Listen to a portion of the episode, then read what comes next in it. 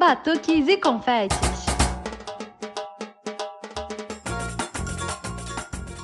Olá, pessoas! Aqui é a Nath Fischer do Batuques e Confetes. E olha, hoje, antes de falar o número do nosso episódio, eu queria dizer que é nosso aniversário. É, não é bem o nosso aniversário, né, gente? O nosso aniversário foi dia 28. Mas dizem que esse negócio de comemorar aniversário antes dá azar, né? Às vezes que eu comemorei antes, eu confesso que deu um negocinho aí, que o ano não foi muito bom. Então, conversei com a Gabi, né? A gente conversou a Gia ali, Gabriela, e a gente resolveu comemorar depois também, porque eu já tô podendo beber, né? Era fim de mês, dia 28, todo mundo com a grana curta, então vamos fazer esse mês agora, né, amiga, de comemoração? Pois é, amiga, você tá toda empolgada com o nosso aniversário que você nem falou o número do nosso episódio. Nós estamos no centésimo, trigésimo, quarto episódio. E ordinais, dona Gabriela? Hum, tu tô só de olho, tá? Tá, vamos, olha só. Eu já tô pegando a tradição de, de falar o número do episódio, né? Mas vamos manter o tipo de número. Não é o meu favorito? Tudo bem, eu quero ver quando chegar no episódio 300, 400, como é que a gente vai falar isso. Mas gente, isso é um problema para a gente do futuro, né? O negócio agora é nosso aniversário, comemorar o nosso aniversário nesse mês, com entrevistas, assim, maravilhosas, gente. Vocês, esse mês está show, entendeu? E Gabi, eu acho que, né, para começar, não podia ter tido convidada melhor, gente. Vocês vão. A gente veio diretamente do futuro, do final da entrevista, para falar que vocês vão amar, vão se emocionar com esse bate-papo da gente, porque a gente se emocionou. Olha, isso é verdade. Foi uma, uma entrevista muito emocionante. E, gente, eu não vou ficar fazendo muito mistério, não, entendeu? Nath, por favor, faça as honras da casa e chama a nossa convidada. Bom, gente, hoje aqui né, no mês de aniversário do Batucos e Confetes, primeiro episódio do mês, a gente está recebendo a Esquel Vieira, né? Porta-bandeira da Portela. E aí, Esquel, tudo bem? Tudo bem, gente. É um prazer estar aqui no meio. Acabei de descobrir que é comemoração de aniversário, adorei. Obrigada pelo convite. Está sendo uma honra poder falar com mulheres um podcast. Estou adorando esse poder feminino circulando assim. Que bom. Obrigada pelo convite. Ai, gente, amor, você ter aceito também, Skel. Skel, para começar, a gente tem uma pergunta meio clichêzona aqui.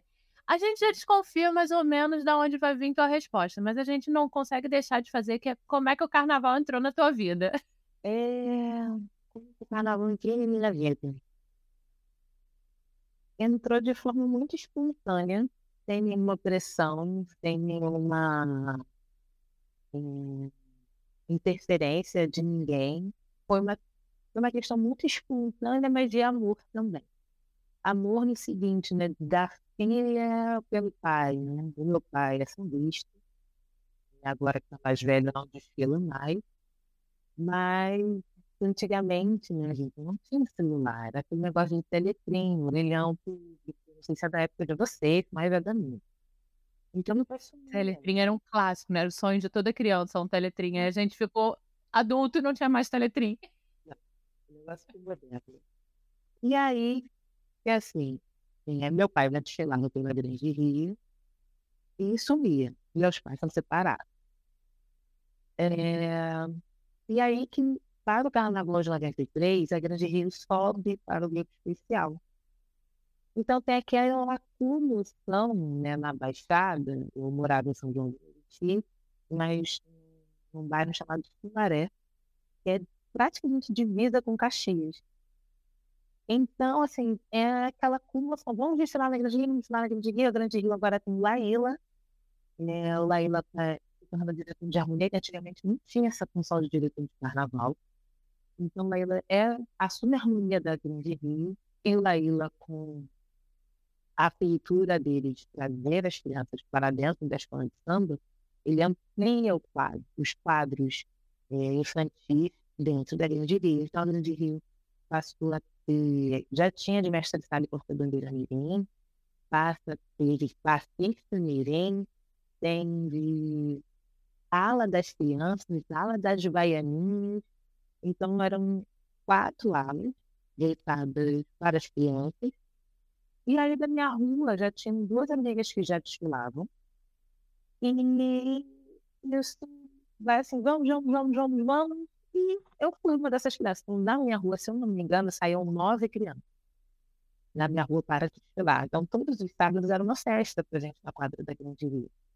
E era aquele mundaréu de crianças, porque só de baianinha eram 100. Mas todo mundo ensaiava junto. O sábado, à tarde, era voltado para as crianças. Então, era a ala de baianinhas, a ala de fascistas, a ala das crianças, a ala de mestre Porto Bandeira, mais a bateria, como oficina da bateria. Eu lembro de um, de um batuque, né? De música. Então era muita gente, era uma festa. E aí que, assim, uniu muito agradável, né? É, essa comoção na minha rua para irmos estudar na Grande Rio limpou a minha vontade de estar perto do meu pai. Então, com isso, eu estaria mais perto dele e assim é, nós iria, ele iria automaticamente é, estar comigo em alguns momentos. E foi por isso que eu comecei. Comecei muito assim, de forma espontânea, com as crianças da minha rua e para estar mais perto do meu pai, né, que eles eram separados. E qual foi a aula que você saiu agora? Eu fiquei curiosa. Eu saí de Baianinha. No primeiro ano, aos nove anos, foi de Baianinha. Eu desfile de Baianinha você gostava de rodar desde pequena, né, Askel? Sim, eu te falar, eu gosto de estar vestida desde pequena. Eu, eu super me senti bem. A ala era o enredo era no mundo da lua, as baianas mais velhas eram Peitos da Lua e nós éramos das pombas da paz. E foi a coisa mais linda. E aí, no meu segundo ano, com a saída do Laíla, acabam as aulas de grande uso, vagas acabam. Né? Então, só fica mestre Sala Português e passista mirim. E no segundo ano, é, eu vou de passista mirim. Odiei a experiência, gostei. Então, assim, eu preferi desfilar de baianinha do que de passista. De baianinha tem ótimas recordações. A de passista, tudo engraçada e não gostei. É, realmente era para desfilar vestida, me sinto mais confortável. Aí a gente tem algo em comum, Esquel. Eu também comecei com baianinha, mas eu comecei com baianinha no, no Aprendizes do Salgueiro. O primeiro ano foi de, de baianinha também. Mas você me arrasou com esse seu recorde aí, né? Sei lá, não sei qual foi. Calma que a gente vai chegar lá. Eu, eu comecei com o baianinha e eu gostei do negócio, né? Aí eu depois, assim, acabou que eu não consegui continuar. E aí, meus pais deles, a galera que já escuta o podcast já sabe, né? Eles se conheceram no barracão. Meu pai fazia carregói e minha mãe era cozinheira, né? Então, é... não tinha como escapar, né, Esquião? Tinha que... E aí eu sei que eles, eles faziam, minha mãe fazia depois fazia perucas, né, para as escolas de samba, para a sala, porta-bandeira. E aí várias vezes ela ia, ia acompanhando, né, os casais, tudo, né? E eu ia às vezes. Aí eu desfilei alguns anos de camisa, né? Com, com a minha mãe e tudo. E aí, mas sempre ficava com aquela lembrança de ser baianinha, né? E aí, quando. Eu, até outro dia eu contei essa história. Em 2010, eu estava escutando rádio, minha mãe estava preparando peruca, tudo. E aí, estava precisando de baiana da Tijuca. Falei, cara, é a minha chance, é agora. Minha mãe fez uma pequena pressão? Fez. Mas eu, assim, sempre adorei rodar, entendeu? Então, a gente tem isso em comum. A gente começou como baianinha. Ah, eu adorei saber, gente. Qual é o nome da sua mãe? Ah, ela, ela agora já está falecida, mas é Maria, era Maria das Graças. Era Maria das Perucas. Todo mundo conhecia ela como Maria das Perucas. Ah, tá. Porque, por isso que eu perguntei, porque às vezes alguns nomes assim acaba rico, né? Eu vi falar, eu acho que eu já ouvi falar no nome dela assim. Na verdade, eu ia contar isso depois, mas assim, a gente se, conhe se conheceu mesmo há muitos anos, mas você provavelmente não deve lembrar. Foi no ano que a grande. Foi no ano que a Grande Rio fez homenagem à França. Hum. Você estava. A fantasia. Vou te contar qual foi a situação. Era sexta-feira de carnaval. A gente estava no barracão você estava experimentando a roupa com o Sid Clay e a, eu e minha mãe estava no cantinho ajeitando as perucas da comissão de frente. Basicamente, a gente falou boa noite. Só isso. Essa a nossa interação, entendeu?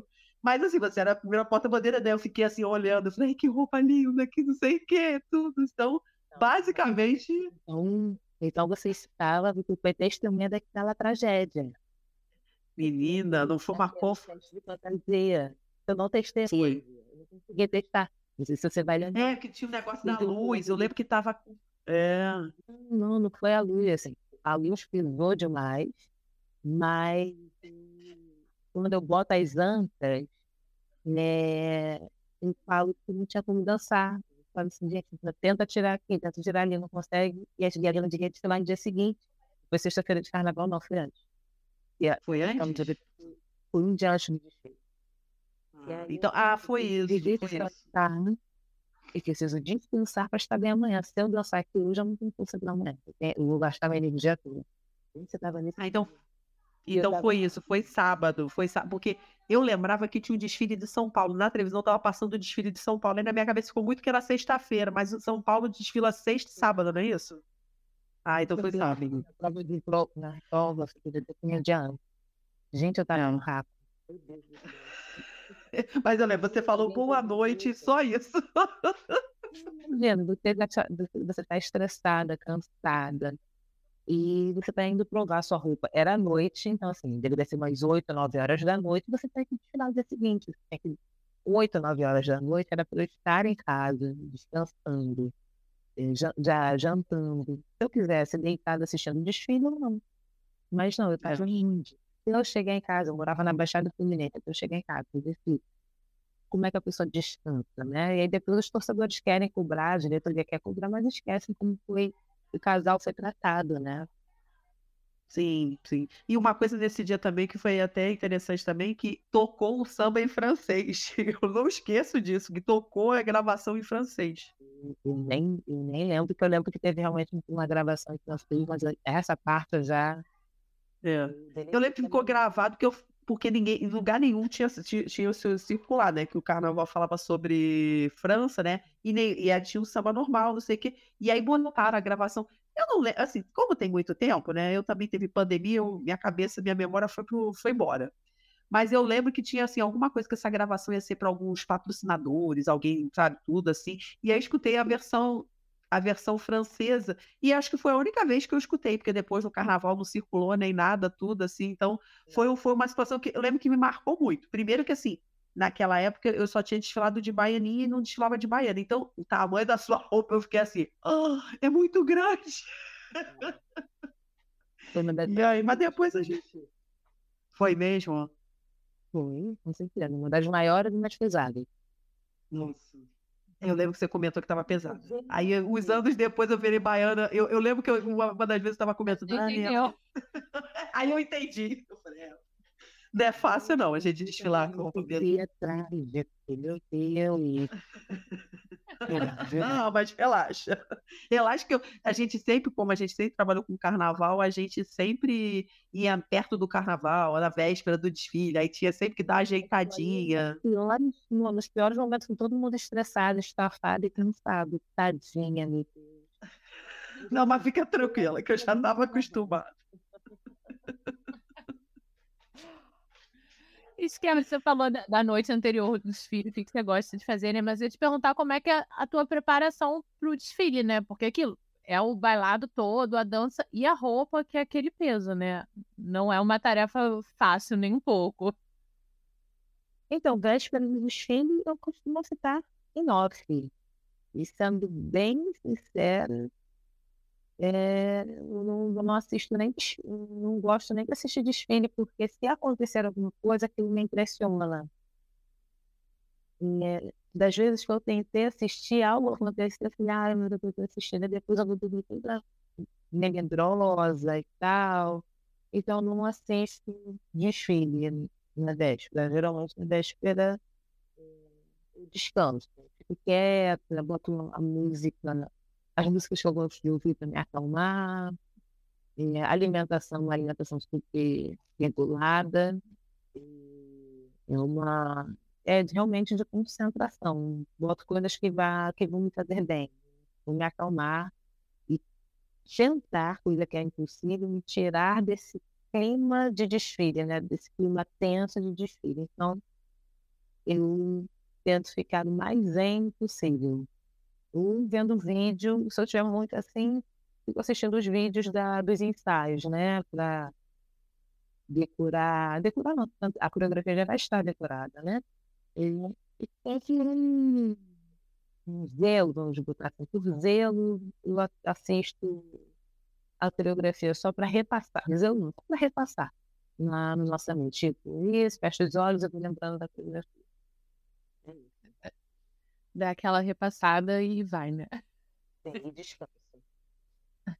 Mas a gente falou né, da tua experiência de baianinha, de passista, e de passista foi direto para Porta-Bandeira, como é que foi isso? Graças a Deus.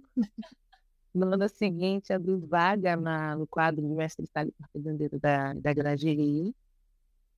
E aí o falecido Candimba, que era o diretor de harmonia na época, fala para meu pai, traz a Esquela.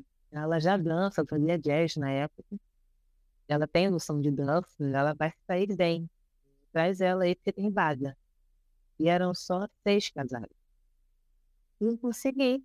Uma das águas nem se encontra, porque assim, no primeiro dia foi muito engraçado. Eu fui de tênis e bermuda. E eu fiquei tonto, quase caí, mas algo deu certo que eu fiquei. E foi lindo se tirado de porta-bandeira merente. Foi uma experiência muito bonita. E nem foi de porta-bandeira, eu desfilei de porta-estandarte. É, para o Carnaval de 96, eu desfilei de porta-estandarte. E foi meio que, as memórias né, desse do início até o desfile, a convivência em grupo, a convivência dentro de uma escola de samba, convivência as pessoas que cuidavam da gente, era uma delícia, era um universo muito, muito hum, carinhoso, tinha muito carinho, tinha muito afeto, e, é, e você realmente, as crianças aprendiam coisas importantes, era uma outra educação, então era, foi muito, foi muito bom para mim ter vivido essa experiência de porta-bandeira mirim dentro de um projeto, é, em viver tudo que eu vivi para chegar na avenida. Até o desfile de 96, que foi a minha estreia. Foi muito, muito. É, eu posso dizer, eu guardo com muito carinho todo o aprendizado. É um período de aprendizado assim, muito intenso. Eu acho que essa coisa da escola mirim é muito forte, né? Assim, eu, eu, confesso que eu sou um pouco mais do carnaval de rua do que do carnaval de escola de samba, né? Eu Gabi, a gente faz a dupla, ela mais escola de samba e eu um pouquinho mais na rua. E assim, eu conhecia as escolas mirins antes, lógico, mas assim, era uma coisa que eu achava fofinho, sabe? Aquela coisa de quem tá de fora fala, ai, que fofinho essas crianças. E depois que eu comecei a fazer o podcast, conversar com a galera, e agora eu faço o projeto, eu faço o celeiro de bomba na vila de percussão, né? Então eu chego lá na segunda-feira é justamente a turma das portas-bandeiras e das salas que nós saímos, a coisa mais fofa. Eu acho, assim, eu acho que vendo um pouquinho mais de dentro a importância que isso tem, né, assim, de tudo, não só para a vida na escola de samba, mas para a criança mesmo, assim, de responsabilidade, de tudo. Porque, assim, né, eu não comecei numa escola mirim, né? Eu começo num projeto de mestre e porta-bandeira da Grande Rio. É, eu a pintura da Grande Rio só vai surgir muito tempo depois. Eu já era a primeira porta-bandeira quando a pintura acontece. E, mas eu participei desse quadro em Né? E é um quadro que ah, as tias e os tios que tomavam conta levavam um lanche para a gente, passavam esse de como a gente deveria se comportar, se portar, sem vestir, como entrar e sair dos lugares, é, você compartilhava, a gente ia para casa da dona Lina de seu Marcos, que eram os responsáveis pela aula, e nisso botava assim, gente, é, DVD, né? DVD não, fita cassete. Para a gente poder ver os caras, porque era assim que a gente conseguia ver os estudos, não é como hoje que ah, eles se quiserem, ah, só quero ver o segundo tal. Não, gente quer rebobinar, fica tola bem, né? E para você ver os casais, é, os momentos que se tinham eram as festas de harmonia, que eram grandiosas antigamente, é, os encontros de velha guarda, e algumas festas assim, tipo de campeões, compositores, e aí nisso levavam, era a oportunidade que você tinha de ver a Maria Helena, por exemplo, era a oportunidade que você tinha de ver, você receber alguns integrantes da Mangueira na sua escola, a oportunidade que você tinha para ver Vilma Nascimento, e, você, poder, você tinha, era um momento em que você tinha acesso, não tinha essa facilidade que tem hoje, né? Então, era muito bacana, porque nós ficávamos encantados com aquilo. E para mim, que sou de escola de samba, é, que tem muito respeito por, por esse chão da escola de samba, por esse chão que ela dá, principalmente para quem é, tem uma origem muito humilde que vê no carnaval, vê nessas oportunidades a mudança da sua vida. É quando a pessoa se agarra e fala, é agora, eu preciso me apegar a isso. E você vê uma criança acreditando na arte, né? no poder transformador que a arte tem. E vi muita gente mudar de vida, e vi muita gente se perder também. Vi gente talentosa que, por não seguir, ficou frustrada que tem um caminho ruim e pessoas que teriam exílios mestre-sala, mestre-sala, vizinhas, porta-bandeiras. É, a gente também vê as pessoas se perdendo. Eu vi muito, muito isso. É, então, essa importância de cultivar, né, de plantar sementes dentro de uma escola de samba é muito importante. E, às vezes a pessoa não vai se tornar uma porta-bandeira, mas ela encontrou um outro caminho porque receber doutrina, receber. Eh, para você ser uma porta-bandeira, ter responsabilidades, né? Você eh, tem nem todo mundo tem uma família estruturada, né? Então, muitas das coisas você aprende no escola de samba. Uma tia como a tia Gina, como o Marcos, como e, e também o falecido é, Jorge Edson, que lhe deu aula, foi meu professor que me ensinou a dançar como a mãe dele, a dona Terezinha, que o porta-bandeira tem que ser legal, o porta-bandeira tem que ser assim, porta-bandeira tem que ser assado. É, me dá para quem não tinha lições de higiene, né, de como chegar. É, e querendo ou não, você aprende, gente que não tem noção. E a escola de samba ensina.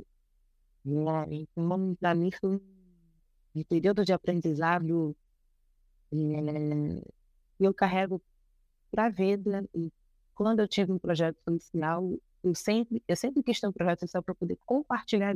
O que eu recebi de minha aprendizagem, de informação, de conhecimento, eu sempre quis compartilhar. Eu acho importante é, compartilharmos esse, o conhecimento, né? não importa seja da dança ou de higiene básica, né? às vezes as crianças podem não ter. Às vezes ela não pode ter essa estrutura. Então e quem vai dar a exposição. Eu vi isso também, né? Eu vi muito isso no enquanto e depois adulto eu vi essas transformações e vi que era importante a gente continuar repassando. É uma coisa que, infelizmente, é uma... algumas famílias não tem. Eu acho que essa convivência também, eu vejo agora, eu, depois de adulta, com 34 anos na cara, assim, 33, foi ano passado. Eu sou nascida e criada em Vila Isabel, mas assim, a escola para mim era uma coisa que eu ia, mas não participava, não estava lá dentro. E quando eu entrei o celeiro, eu passei a frequentar lá dentro, na oficina, ia várias coisas e tal. Essa semana, por coincidência, eu estava falando isso com a minha terapeuta, porque ela pediu para mudar o dia, bater no dia do, da oficina e tal. Eu falei, cara, mas mesmo que eu deixe de fazer a oficina, é um lugar que eu não quero parar de frequentar, de estar tá lá dentro por nada, assim, porque assim, nesse um ano, tudo que eu aprendi estando lá dentro, assim, é uma coisa surreal, assim, eu comecei tarde, né? Mas é uma experiência de vida, uma experiência tarde, Nunca é tarde para a gente aprender, nunca é tarde para a gente começar. E é começar é importante, nunca é tarde. O bom que você começou e você entendeu o valor e a essência do que é estar ali e quer seguir, independente de qual vai ser o jeito. Você vai dar um jeito para estar. Isso que é o e começar, é estar ali e fazer a diferença. O fazer a diferença é só em assistir. O fazer a diferença é estar presente. Porque o carnaval, ele às vezes ele é esvaziado de pessoas que têm um, um realmente um interesse genuíno por ele. Né? Não o interesse midiático o interesse da época, né, que é o que acontece. Ah, é época de final de escola de samba, vamos lá. Aí lota quadro, a pessoa que não frequentou o o ano todo, ou aquele período que é super delicado chato, né, que é o de escolha de samba. Mas é mídia, né? Né? Rende stories, rende visualizações. Ah, eu tô aqui na final da escola tal. Né? Então isso rende. Hoje em dia rende. E você está numa final, você. Ai, vamos no ensaio. Vai na escola de samba. Ih, tá tendo ensaio técnico, vamos lá. Então, que bom que você não é, não é mais essa espectadora. Né? Agora você valoriza. Isso é importante. E o carioca, a gente precisava voltar, que tivesse um carioca, o carioca precisa retomar esse, esse lugar na escola de não só de mídia ou do momento. A escola de faz parte do nosso dia a dia, transforma vidas, faz parte do, da vida financeira da nossa cidade, movimenta a cidade com os, os seus trabalhos diversos, que as pessoas não têm noção, que são das mais diversas profissões possíveis que existem no carnaval, que estão ligadas ao carnaval. Então, o Carioca, essa, esses podcasts eu estou achando ótimo, porque pode, com certeza pode, não, ele está alcançando essas pessoas que perderam esse interesse. Né? Então, acho que a pandemia, ao mesmo tempo que ela foi muito triste, ela trouxe essa, essa nova forma de se comunicar. E, com certeza, isso atingiu número de pessoas que tinham perdido o interesse em carnaval. É, eu, quando a gente começou a pensar em fazer o projeto durante a pandemia, né, era um negócio que eu falava, que eu e a Gabi conversávamos muito, de falar assim, cara, a gente tem que trazer não só quem tá na mídia, mas trazer assim, um ritmista que tá ali, que vai todo mundo falar com o mestre, não vai falar no máximo com o diretor, com o ritmista, uma baiana, alguém que faz, mas não é a pessoa que tá na, na mídia, né? Que da, da matéria, da like, como você falou. Isso é, isso é, eu achei muito, muito bacana da, da, né, de abrir esse espaço na, na pandemia. E, assim que veio esse susto do Covid, é, é, a gente com os sambistas da depressão, né, fazendo algumas lives, eu falei assim, gente, se eu puder ajudar, eu vou ajudar. Vamos participar de lives, então você conversou comigo, com algumas coisas, a gente foi brincando, a gente foi entrando com as pessoas, até que eu vi a necessidade de falar da minha arte, do meu quesito, da minha área. E procuro muito eixo, porque as pessoas aqui em Rio, é, a galera do Rio é muito conhecida em São Paulo, muito respeitada. E o Rio não conhece os profissionais de São Paulo, então comecei com essa conexão Rio-São Paulo. Depois passei para colegas minhas de trabalho que estavam começando ou que passaram por situações que as pessoas não imaginam, né? Porque as pessoas, estão acostumadas a ouvir é, as pessoas com mais referência. Então, eu pude conversar com a Rafa Caboclo, conversei com a Laís Lúcia, aí eu tive uma aula com a Vivian do Quilombo do Samba, conversei com o Jefferson Gomes, com Ana Reis de São Paulo, Adriana Gomes, a Laís, a Laís Moreira. Então, eu sabia que ia fazer um, um, período curto de lives, eu sempre peço a minha intenção, um período curto e objetivo. E, assim, para mim foi ótimo poder ter ouvido tantas histórias num momento tão difícil e poder dar ouvidos a pessoas que aqui Rio não conheciam a Laís Moreira e dela no Carnaval as pessoas puderam ouvir Ana Reis, que é uma grande porta-bandeira paulista. E agora não sei se é paulista ou paulistana, tem essas coisas, né? Mas vou botar então de São Paulo. E é incrível, né? As pessoas se encantaram com a Adriana Gomes, que não conheciam aquela mulher, e aí, através das lives, puderam conhecer a Adriana e ficaram encantadas com a Adriana. Então, é, a gente poder dar espaço para as pessoas que não têm tanta visibilidade e, e conhecimento do público, né? É bacana. A pandemia trouxe isso de bom.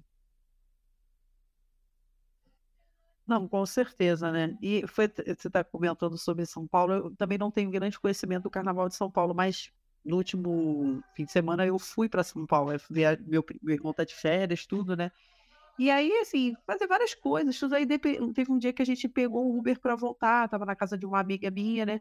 E aí o primeiro foi até engraçado, né? Porque eu peguei, eu peguei aquele, aquele 99 que só podia pegar três pessoas, mas eu não tinha visto. Aí éramos quatro, não sei o quê. Aí eu falei, poxa, moço, não sei o quê. Não, tudo bem, eu vou pro mesmo lugar que vocês, então vamos.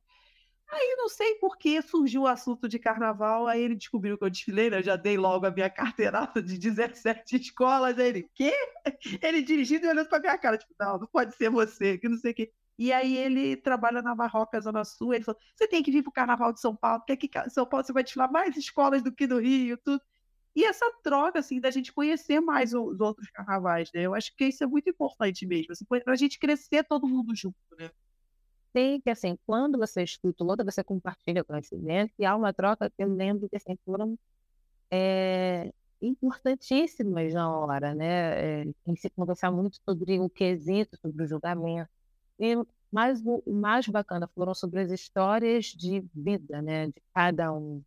É, cada um poder falar como é, porque as pessoas julgam, não ter noção, as pessoas não têm noção do que as coisas que ela, como a Rafaela acabou de postou é, no nome que ela sofreu um acidente, foi desfilar no Tijuca, agora não vou me recordar o ano. É, as pessoas não têm noção de como fica uma porta-bandeira como a Laís Moreira, que teve a sua saia que caiu na avenida. E como que fica essa postura? As pessoas, o torcedor julga muito, né? E é muito culpa nossa. E, então, eu pude ouvir a Laís Lúcia, que estava começando no seu primeiro ano como primeira porta-bandeira pela Império da Tijuca. E geralmente essas pessoas não são ouvidas. Tipo, como que é uma, uma porta-bandeira começar? Ninguém pedir acesso. E, no grupo especial não é fácil, tem as dificuldades, mas quem tem dificuldade no grupo especial, imagina no acesso. Então, essa troca com São Paulo, essa troca com essas pessoas assim, foram de grande aprendizado, contribuição para mim, enquanto ser humano, assim, incrível muito feliz de ter vivido esses momentos de alegria em plena pandemia. Esses momentos me deram, me faziam estudar né, né, a história da pessoa, por onde eu iria fazer a live para me entrevistar, porque eu não sou uma entrevistadora, eu só sou uma curiosa. E fazer a gente sair um pouquinho daquela loucura né, de Covid, se a gente vai vacinar ou não. Eu tinha medo, achei que todo mundo fosse morrer sem vacina. Não fosse vacinar. Eu sou asmática. Eu passei uns três meses sem sair de casa. Eu fiquei desesperada. Eu achava que eu botava, que eu ia botar o nariz fora de casa. Ia pegar e morrer. Ainda fico assim, né? É. Minha mãe tem 20 filhos. É, minha mãe, os 40 primeiros dias, não saiu de casa, até que tinha que sair para receber. Né? E, e mãe, como nós vamos fazer? Assim, foi quando eu percebi que minha mãe pesou em falso ficou tanto tempo sem andar, né, só em casa, num espaço limitado, e assim, ficou ela num quarto, meu irmão no outro e eu na sala. Então, é, quando eu fui ver minha mãe andar, eu percebi que não estava como dar certo. E aí eu falei assim, mãe, que fazer alguma coisa, porque se não for Covid, vai ser outra coisa. Né? Então eu falei, cara, a senhora já acorda cedo. Dá uma volta no quarteirão, não tem ninguém na rua dá uma volta no quarteirão de manhã. Então minha mãe começou. Minha mãe, aqui foi o contrário, a minha mãe me falava isso. Mas é porque minha vendo a minha mãe, quando vi minha mãe vendo a noção do shopping, deixou de andar, ficou muito tempo de minha mãe muito ativa. E aí minha mãe foi andar de manhã. Né? Eu não parei de fazer exercício, fiquei, eu fiquei a louca dos exercícios, eu fiquei super em forma.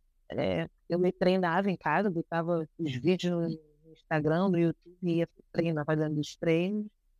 E, mas assim, ter vivido essas coisas em plena pandemia foram momentos, foram um, um, um bálsamo, né?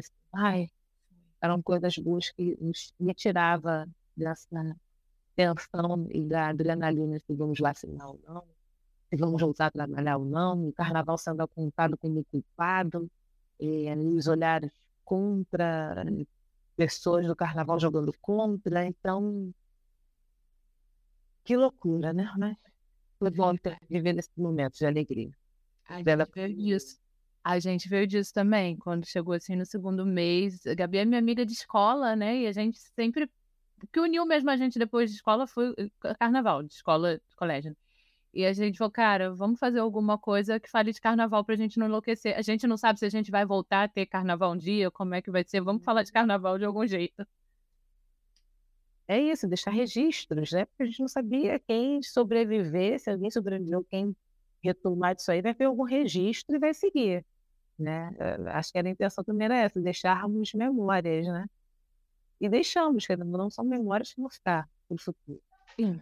Bom, mas, Esquel, assim, ainda bem que a gente passou por isso, graças a Deus, assim, teve carnaval de novo, tudo. E esse ano, né, você estava fora do carnaval, você estava vendo, assim, eu quero te perguntar como é que foi essa experiência de não estar lá vivendo o carnaval, vivendo o carnaval de uma outra forma.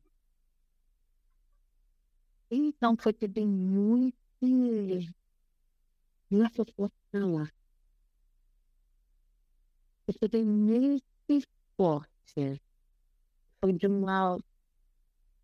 Era uma força assim, muito. Não sei nem explicar, porque eu estou muito grata, porque eu, eu não estava bem, nisso eu engravidei, é, realizei um sonho eu achava que eu não fosse mais conseguir ser mãe de forma é, biológica, né? Achei que eu só fosse ser mãe se eu fosse adotar uma criança. E era já a minha intenção. É, e aí, a Viradouro, de uma forma muito respeitosa pela artista, pela minha história no carnaval, né, me convido para desfilar. No primeiro convite, eu nego. Porque eu falei assim, ah, eu não quero saber disso, eu não quero fazer carnaval, não quero fazer nada. Estou bem para isso, não quero saber. E aí, nada como o tempo para cicatrizar feridas e a terapia, né? Para nos dar chão, para nos fortalecer. É, então, me cuidei, me cuidei, né, fazendo terapia, me cuidei de forma espiritual, é, vivi realizando um sonho. E aí, no terceiro convite, eu resolvi, falei, cara, eu vou aceitar o convite. Eu... O pessoal também foi insistente, é isso aí. Sim, mas é isso que no final das contas falei, cara, é para eu estar nesse desfile, é para eu desfilar. E vai ser minha primeira vez como foliã, né? Eu nunca desfilei como foliã. Quer dizer, até então eu nunca tinha, havia desfilado como foliã. E pô, foi tão leve, assim, eu assim, passou um filme literalmente na minha cabeça, porque eu cheguei para ensaiar e eu nunca tinha. É, eu fui de. Eu fui com o pessoal do documentário, que foi um documentário. Eles me levaram para o desfile, mas assim, nós soltamos e quando eu me vi, eu estava sozinha, né? Eu não estava com minha mãe, porque não com meu filho. E meu irmão chegou depois para assistir o ensaio, me encontrou na concentração. Eu geralmente chegava com minha mãe, com meu irmão, tem mais um amigo, mais uma. Você tinha, tem uma estrutura, né, para você chegar. E aí eu me vi sozinha, chegando na entrada do último setor, e nem sabia mais como era ver no último setor de minha escola eu acho que se eu vi no último setor foi desfilando de porta-bandeira mirim, que geralmente eles sempre jogam ala mirim no final. Então isso, sei lá, a última vez que aconteceu foi em 98, quando eu desfilei de mirim. E aí, vinha assim na minha cabeça, eu sou muito grata à vereadora por terem olhado para a história da porta-bandeira e falado, não, você é uma pessoa importante e nós queremos você com a gente, você é uma mulher é, que é uma referência na sua área, uma mulher negra é, que nós queremos ter nesse desfile, que fala dessa mulher negra incrível, que é a Rosa de Pica. É, e estar numa ala com, sendo uma das 30 mulheres negras referências na sua área, né, num desfile tão emocionante que foi, né, para mim, principalmente, foi incrível. Eu amei ter tido essa experiência, é, esse off carnaval como Juliana. É, acho que deu para dar uma né? É, e também de me encontrar, né? Eu cheguei na avenida e seria um, um teste importantíssimo, né? É, como que vai ser? Será que você sente falta?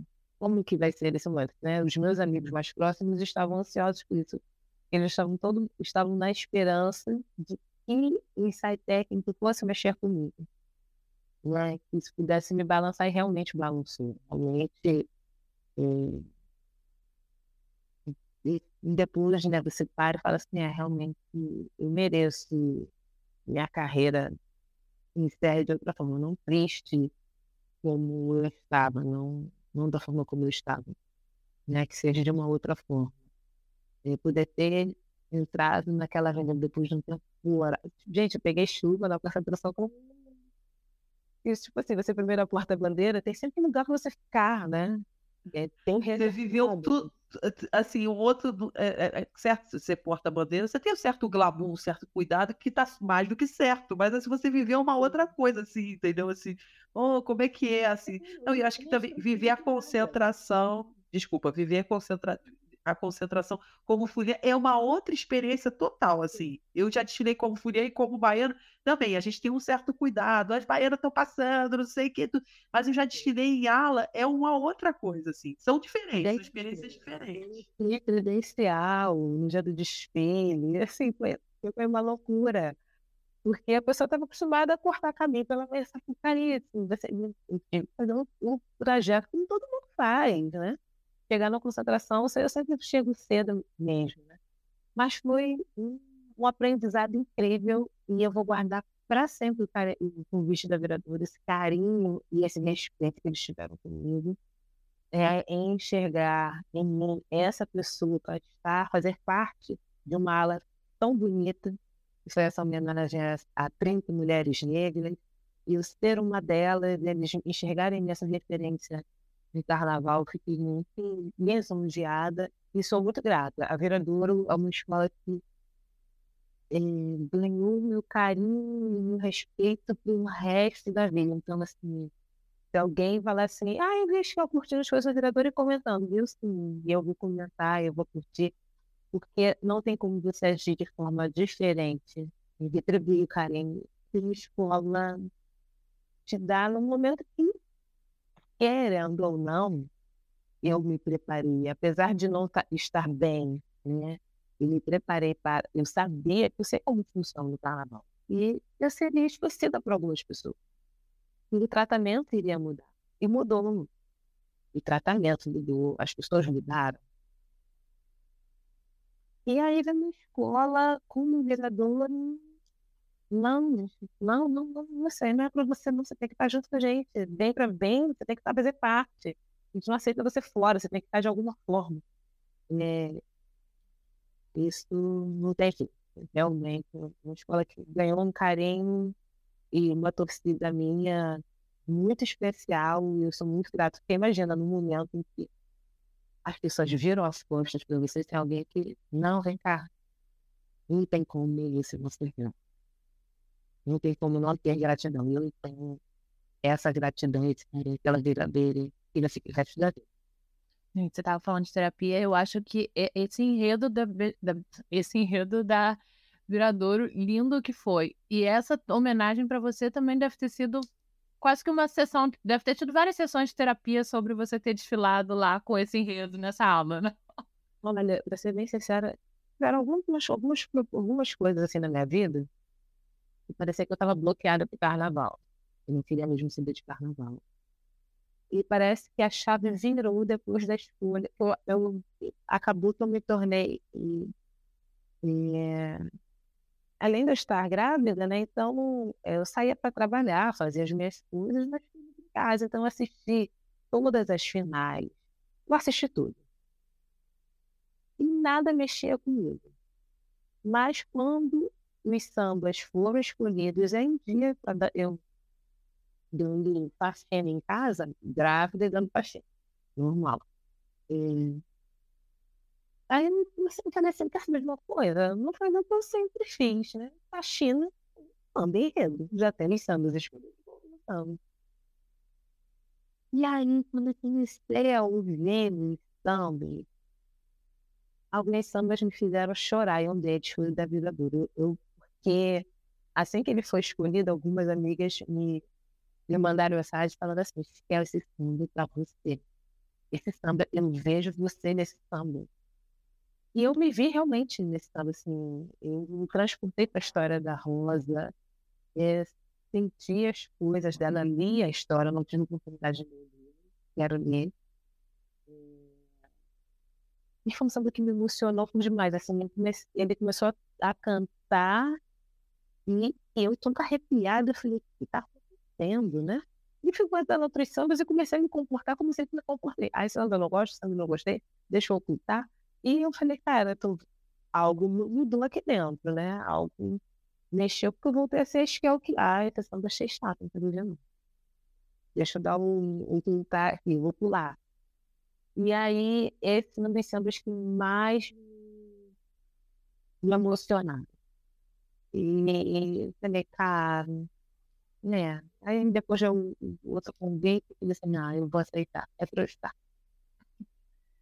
Iskel, como é que tá o coração para voltar agora, né? Cara, você vai ser a primeira porta-bandeira depois dos 100 anos da Portela. Eu tentava fazendo a pauta hoje, eu tava falando isso com a Gabi, eu falei, cara, ela vai meio que começar de novo, né? Porque é a primeira porta-bandeira depois. Tem anos, né? E chega tem anos, porque 2003, a escola desfila com 99 anos. 24, ela desfila com 100. É, 100 anos oficiais, né? Dela. E responsabilidade, assim. Voltar e voltar. Eu, para ser bem sincera, eu só sei que é uma responsabilidade muito grande. E estou correndo atrás para poder honrar a tudo isso, honrar o convite, uh, honrar eles terem olhado para mim e falar, é, nós queremos é, uma porta-bandeira como você. Você aceita, você realmente quer, você realmente está interessado a voltar, não tá? Oh, mas porque, porque a gente quer uma porta-bandeira como você. Falei, não, assim como eu. E aí assim, você escuta tanta coisa legal e você fica, não tem como não ficar honrada e lisonjeada, mas a responsabilidade é muito grande por ser uma, estar numa escola que é centenária, histórica, é, com um legado do carnaval incrível, e apesar de todos os seus altas e baixas, mas é uma escola de tradição, de respeito. E quando você passa a viver a escola, você vai entendendo alguns comportamentos, você vai entendendo o porquê de algumas manias, o porquê de algumas paixões. E eu estou curtindo muito. Estou muito feliz em poder ser a quarta bandeira da Portela, no ano do seu centenário, desfilar com ela centenária. Vai ser uma grande emoção. Estou me preparando ainda para isso, porque é muita coisa na minha cabeça. Eu estou vivendo um dia de cada vez. E esse um dia de cada vez é para me preparar para que eu possa estar fortalecida para o desfile que para mim vai ser assim como já seria o divisor de águas. Só que quando eles anunciam um enredo. Não é qualquer enredo, não, é isso que eu ia falar. É. Aí tudo muda, porque eu li o livro, e o livro fez parte de um momento muito importante da minha vida. E eu chorei diversas vezes lendo esse livro. Eu me transportei para o livro, eu me vi nos, nos personagens, na QD,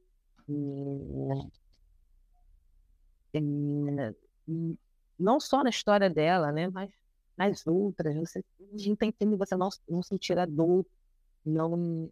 Às vezes, retrata, a Ana Maria retrata alguns momentos de cheiro, tão assim que você sente. Eu senti uma dor também, eu senti o cheiro. E, então, quando eu vejo aquilo, assim, eu falava, né, que se eu tivesse uma filha, o único problema era o Luísa eu não gosto de Luísa, mas que é ter o Maim. né? Eu, eu, eu falava que ia, ia ter uma filha para botar é, em Maim, né? Eu estava numa luta da, com Luísa. Mas qualquer coisa é ser Luísa Maim, porque eu sou apaixonada pela história dela.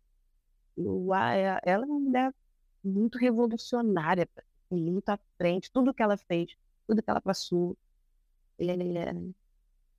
E aí, eu falei, cara, é o meu, querendo ou não, é o meu primeiro enredo afro, porque ele vai por essa temática de com o filho contando a história da mãe, então é, é uma mãe que vem escravizada por curiosidade, né, no Brasil. E, é, ele vai contar a história dela, e é o meu primeiro enredo afro, como primeira porta-bandeira, em 22 anos. E descendo esse fiz. E que eu vivi faz parte da minha vida. Então, na hora eu dei um grito, eu, eu não acredito. Então, assim, está sendo. Estou vivendo tudo em doses homeopáticas, um dia de cada vez, para que eu chegue num grande dia firme, tipo, vamos lá, que vai ser tudo lindo e maravilhoso como tem que ser. Vai ser uma estreia. Ela merece e eu mereço também esse momento de alegria. Com certeza. Não, vai ser como não sei, né? Eu posso estar falando aqui uma grande besteira, mas acho que vai ser como o primeiro, não.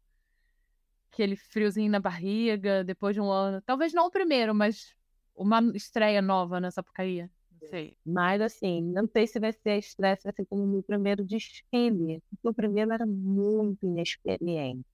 Eu costumo falar que os meus 18 anos eu assumi, eu tinha 18 anos os 18 anos da minha geração é muito diferente dos 18 anos dessa geração, né? Eles têm muito mais acesso a informações, eles são muito mais assertivos, são muito mais é, maduros do que a minha geração. Tudo bem que eu acho a minha geração muito diferente, né? De, eu tenho 40 anos, né? E a gente fazia, fazia coisas muito mais sérias e responsáveis, com muito mais responsabilidade do que eles hoje. Seus pais hoje, ah, não, não vou deixar não, porque é perigoso. Não, porque tá perigoso. Antigamente a gente, gente, eu fui ter celular com 21 anos. Eu me tornei primeira com 18, e eu só fui ter celular com 21. Então, minha mãe tinha que confiar em mim. Eu precisava sair e voltar. Né? Não era todo mundo que tinha um tal da teleclínica. Era aquele negócio de o orelhão que tinha na esquina da rua, a gente ligar e alguém dar um recado, e ligar para casa de algum vizinho mais próximo, aquele vizinho que nunca tem telefone na rua, ou avisa. Tinha aquele negócio, desculpa te cortar, lembra do telefone de extensão? Que aí você tinha extensão com alguém, aqui de casa era extensão com a minha tia, que era veterinária. Aí o telefone tocava no meio da noite porque era um cachorro que estava tendo filho, uma coisa assim. Para completar, é, com ligação com o enredo da Portela, eu ainda me tornei mãe. E mãe de um menino. E, e aí a Portela vai pelo viés do filho contando a história da mãe para ela. Você estava falando do, do, tudo, eu estava pensando justamente nisso, sobre essa, né, essa, essa ligação maior ainda, né? Porque aí, assim, acaba que um livro que fez parte de um momento muito importante da minha vida, depois da minha separação. É... E aí é a história de uma mãe que deixa, acredita no pai, né? deixa o filho com o pai, o pai vende o filho. E ela nunca mais e aí a Portela vai contar a história do filho falando da história da mãe, falando a importância dela. E aí eu me torno mãe, mãe de um menino. E, e eu já. Muito também de eu voltar a desfilar por ele também. Né? Porque eu quero que ele tenha orgulho da mãe dele. Eu quero que quando ele for falar, não, minha mãe não termina. A primeira fase. Né, o ponto e vírgula da minha mãe, ela não estava bem, mas ela voltou e voltou forte. Ela voltou por ela para fazer o que ela quer fazer, o que ela quis fazer, para o bem dela, pela vontade dela. E aí, se eu quero né, que o filho tenha orgulho de mim. e lá no futuro ele, ele também seja um defensor da causa. Né? Ter que dar esse, esse ensinamento a ele. Então, eu até falei isso esses dias lá no, com o pessoal da Portela, teve uma visita guiada no Museu de Arte Rio, onde tem a exposição de um defeito de cor. E quando você tem uma visita guiada que eles vão eu li o livro em 2018, então com certeza tinha um medo da minha, da minha Mas aí eles vão falando de algumas coisas, algumas conexões, algumas ligações, e o porquê daquilo está na exposição. Eu falei assim, cara, aí no final a gente né, né teve um momento de conversa. Eu estou muito emocionada, gente. Eu acabei de ser mãe. É a história de uma mãe saber muito cuidar do filho como todo um pai busca dos ideais por um futuro melhor para todos nós, principalmente para homens e mulheres negras e negros. Então, assim, essa pessoa abriu mão do filho, se perdeu do filho, para que eu pudesse hoje estar aqui né, para que pudesse hoje estar com meu filho no, nos meus braços. Então, é tanta coisa que envolve o emocional eu não tenho como, assim, para mim vai ser uma, uma essa retomada só não vai ser tão emocionante como a estreia, porque eu era muito inexperiente. E hoje em dia eu tenho uma bagagem. E a vida, além da bagagem, tem a vida que torna você passa por muitas coisas, então você se torna uma mulher, uma, um ser humano, uma mulher mais forte, né? Não é qualquer vento que vai te derrubar. Você se torna uma pessoa é, e eu acho que é imponente também, se tem a palavra certa, depois de tanto vem para cá, bate ali, bate aqui, você vai ficando mais forte. Você vai se fortalecendo ainda mais qualquer coisa que te não vai me levar mais lá. Eu só vou fazer agora isso aqui. Epa, eu estou ficando mais resistente. Então, é uma volta de uma scale diferente, é uma outra skin. E é uma scale que está amando vestir azul. Eu não sabia que ficava tão bem de azul, estou me amando de azul. É... E está sendo, eu estou nessa expectativa agora com o coração transbordando amor e, e alegria, principalmente apesar de todas as dificuldades eh, nesse meu primeiro dia das mães, me fizeram uma pergunta assim, como está sendo ser dia das, o seu dia das mães? Como está sendo ser mãe? Eu falei assim, é... eu tive um típico dia das mães, eu fui a última a me arrumar, eu fui a última a almoçar, é, ser mãe dói. Ser mãe dói. Porque você tem medo do que acontecer algo com o seu filho com você. O seu filho precisa de você. É um serzinho que, assim, depois eu, eu, eu agora eu sempre entendi muito a minha mãe, mas agora eu entendo muito mais porque esse medo continuou para minha mãe, mesmo não tendo 40 anos e mesmo 37. Né? Então, dói, porque você fica com essa responsabilidade, meu Deus, o ser humano depende de mim. E eu vejo minha mãe com essa mesma responsabilidade comigo e meu irmão, eu tendo 40 e irmão 37. Né? Então, tudo muda. Mas ser mãe é algo mágico que aconteceu na minha vida, uma bênção divina. E eu Estou indo agora com essa emoção para o desfile, né? É uma outra. A avenida que me viu menina, a avenida que me viu desfilar aos nove anos como baianinha, e acompanhou toda a minha fase da minha vida de menina, eh, de porta-bandeira, de baianinha para de porta-bandeira mirim segunda porta-bandeira, primeira porta-bandeira.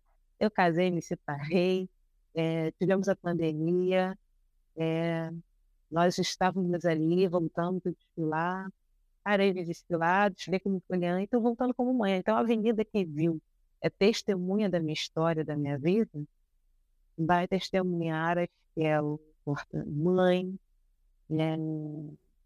exercendo o ofício dela, exercendo a arte dela, esse porta-bandeira. Então, para mim é uma, uma alegria poder deixar esse registro e meu filho saber que ele, para vida, um dia ele vai poder ouvir esse podcast e ele saber que ele é uma das minhas fortalezas, é uma das minhas forças para que eu possa estar passando por tudo para estar ali também por ele. É por mim, mas é por ele também. Eu estou contando os segundos para esse próximo carnaval, porque vai ser. Olha, você conta daqui, tô... a gente está super emocionado. Eu e a Nath aqui, a gente está no WhatsApp. Ai, que lindo! e eu imagino como é que vai ser. Olha, eu vou mandar todas as energias positivas, vai, vai ser assim, um desfile assim, para toda. Óbvio que a gente sempre manda para todas as escolas, mas eu acho que você vai ser um desfile assim eu não, não sei, não tem nem palavras, mas vai ser um super desfile, o Skel, por é, tudo que você contou. Vi. E ficou linda de azul mesmo, porque aquele dia na Portela ela tava maravilhosa lá. É, eu amei, assim, era uma que eu usei muito. Acho que eu nem usava azul. Eu usava jeans, né? E jeans não é azul. Eu dava estampa com a vida, não usava azul. Mas vai ser um desfile que realmente é, a avenida vai ser testemunha da Esquel mãe vai ser testemunha da Esquel, é, a porta-bandeira se tornou mãe. Né? Uma coisa de mãe de forma biológica. Né? Eu pude gerar um filho que vem, é, vem violência com ele, ele vai me permitir estar ali sendo mãe. Então, estou muito feliz em poder compartilhar isso, né? É uma a menina a brincadeira de criança, que era porta-bandeira baianinha, artista, porta-bandeira mirim, virou coisa séria. E nisso, carnaval, é, viu minha vida, viu toda a minha evolução. Me viu crescer, me viu me tornar mulher, é, me viu, e também está agora me vendo mãe, que deve ser uma das fases mais bonitas, com certeza a fase mais bonita da minha vida. A mais cansativa também, mas é a mais bonita. Acho que é, olha, a conversa tá ótima, a gente está adorando esse papo, mas chegou um momento. Eu vou confessar para você que eu não fui totalmente sincera com você. Teve uma coisa que eu não te contei que vai rolar agora. Mas relaxa que não é nada complicado. É o nosso momento terapia de carnaval. Tá? Para a gente encerrar nosso papo. Entendeu? Você já falou de terapia aí, então.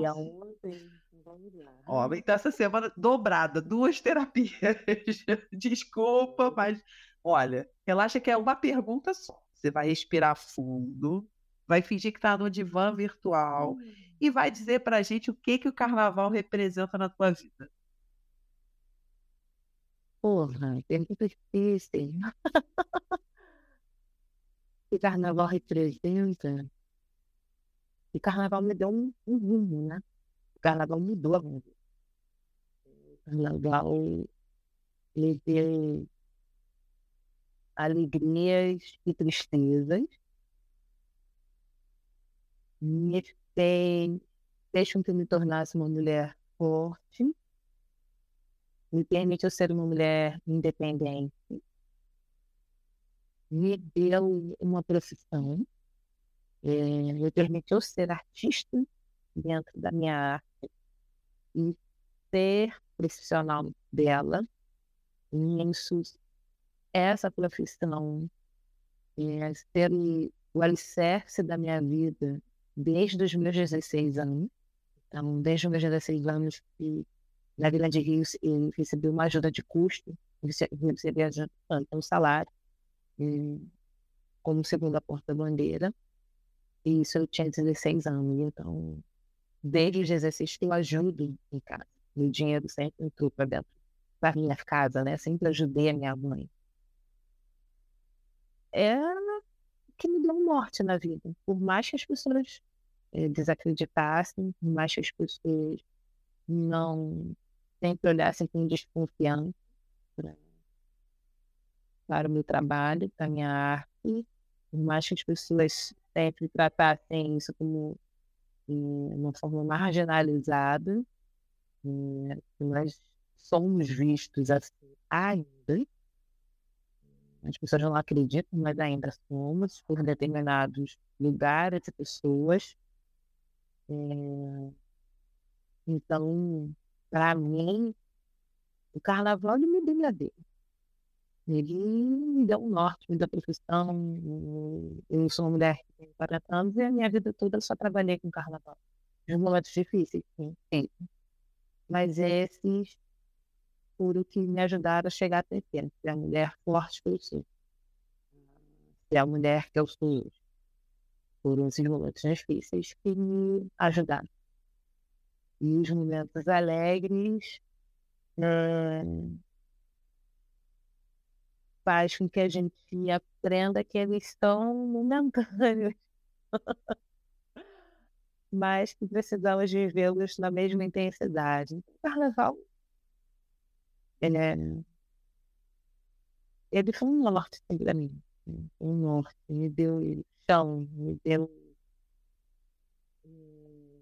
fez com que criasse a casca grossa que precisa ter para a gente aguentar a vida, né? aguentar todas as dificuldades. Me deu.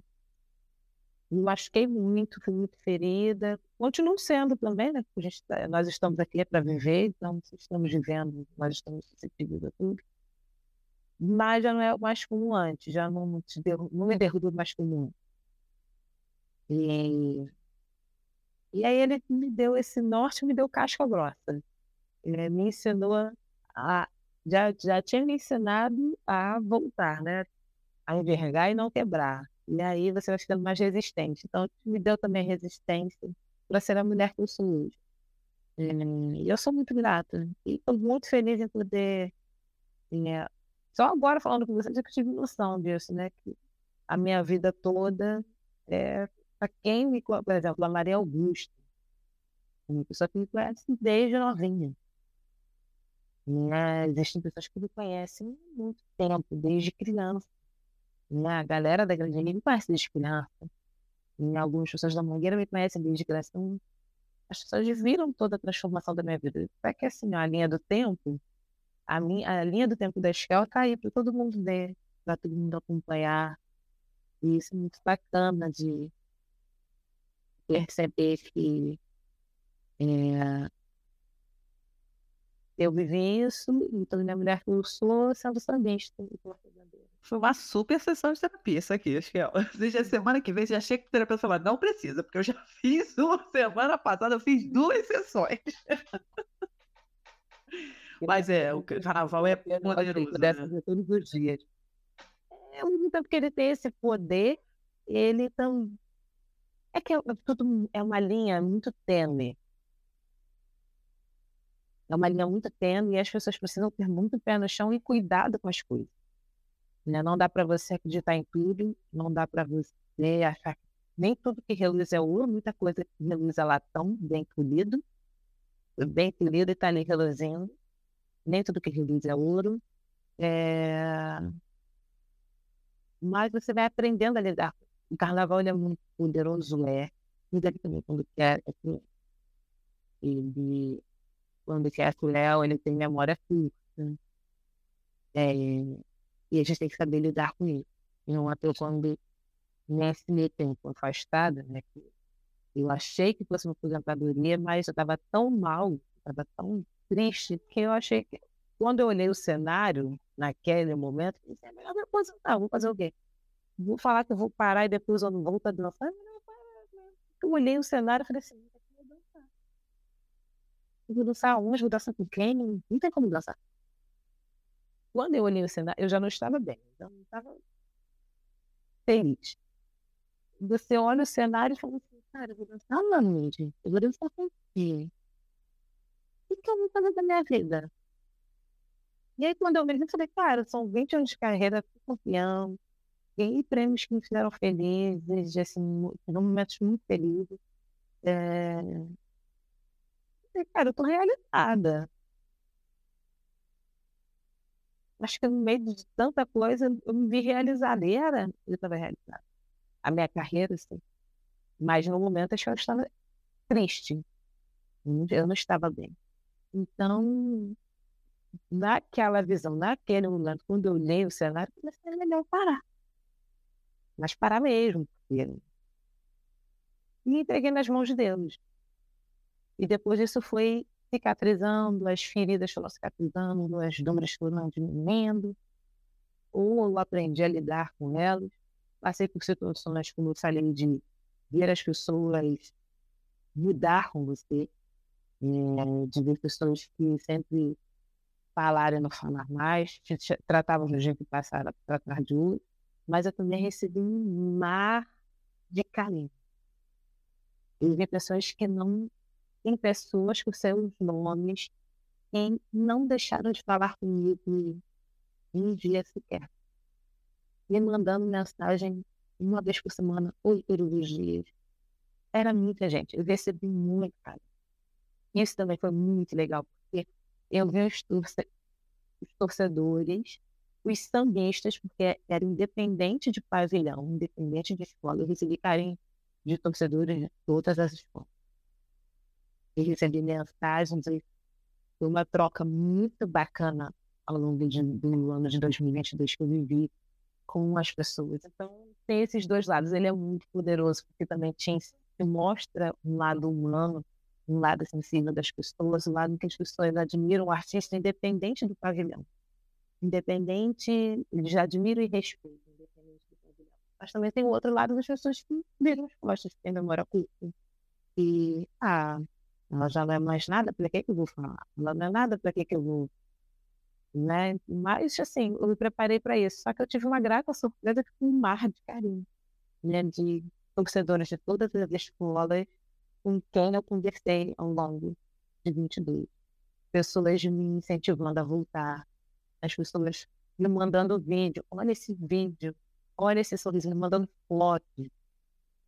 Michel, olha isso, olha como que isso é bonito, você não pode nem estar sentindo falta disso.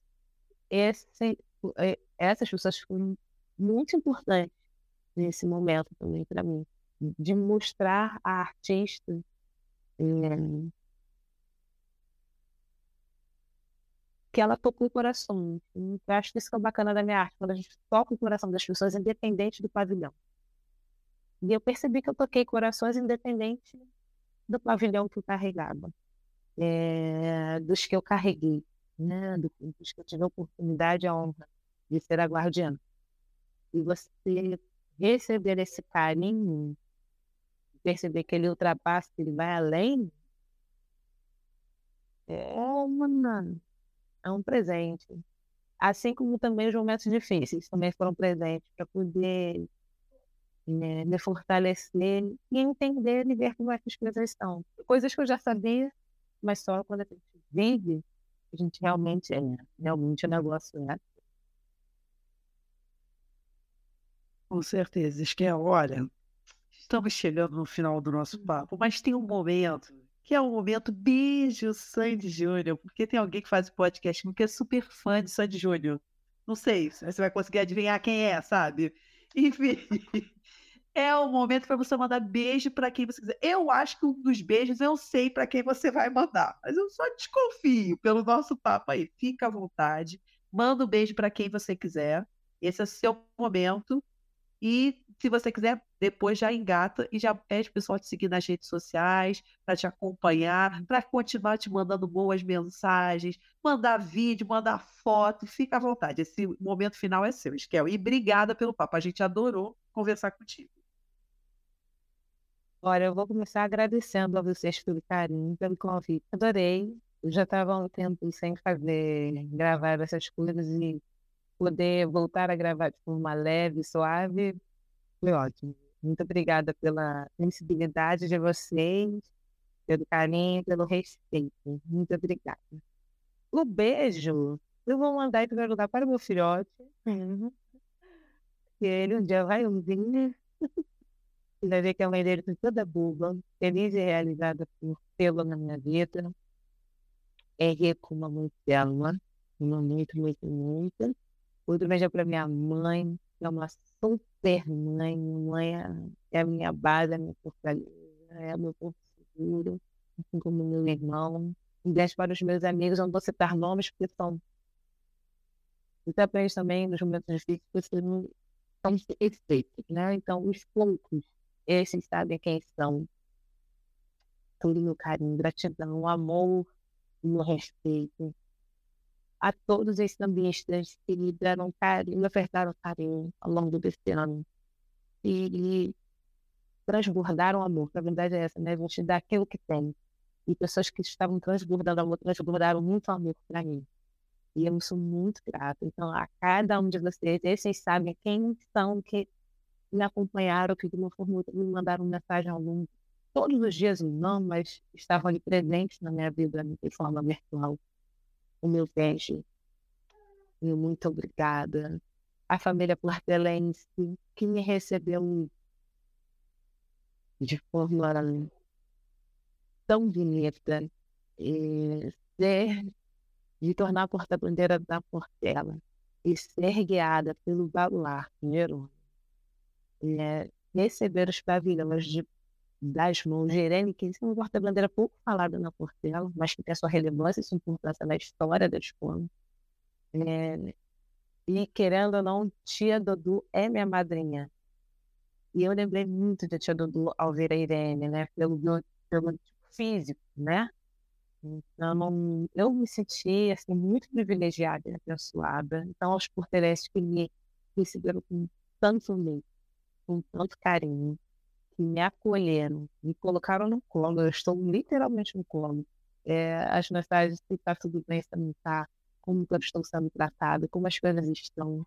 E isso me enche de, de esperança e de amor. Muito obrigada a vocês um beijo grande e até a próxima. Esquel, a gente amou esse papo. Gente, vocês pegaram o lencinho? Porque aqui o lencinho trabalhou muito. Não sei por aí, Gabi. Olha, não sei se o pessoal do que escutou o episódio percebeu, mas tem um momento que a minha voz tá meio embargada lá. Então, confesso que eu também precisei bastante do lencinho, amiga. É isso, Escal. E olha só, o próximo papo vai ser presencial, né? Porque aquele dia lá na Portela foi muito rápido que a gente se conheceu eu tava explodindo, pra variar um pouco, mas agora eu já fiz meu tratamento, tô melhor, gente. Eu tava explodindo de dor de cabeça, não tava me sentindo bem, então assim, a gente foi, fez a oficina de cuíca, depois Gabi falou e depois eu confesso que fui embora. E agora a gente precisa. Na, nessa Sapucaí, porque eu vou cumprir a minha promessa, Gabi, que eu fiz a Esquel. Bom, gente, vocês estão vendo, né? Tá gravado. Esquel, olha só. A gente vai marcar, a gente vai encontrar ali, perto ali do balanço, entendeu? Pra Nath já sentir o clima da concentração já chamou balança.